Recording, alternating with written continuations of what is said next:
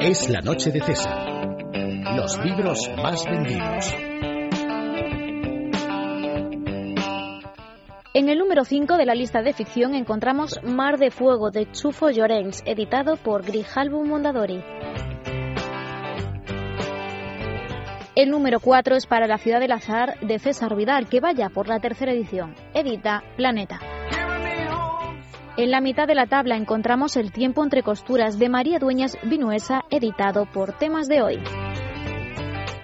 Se mantiene en la lista en el puesto número 2 El ángel perdido de Javier Sierra. Lo encuentran en la editorial Planeta.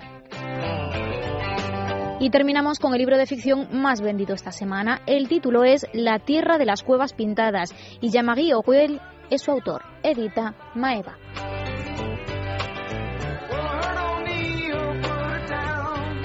En el número 5 de la lista de no ficción encontramos esta semana Excusas para no pensar, cómo nos enfrentamos a las incertidumbres de nuestra vida, de Eduardo Punset. La editorial es Destino.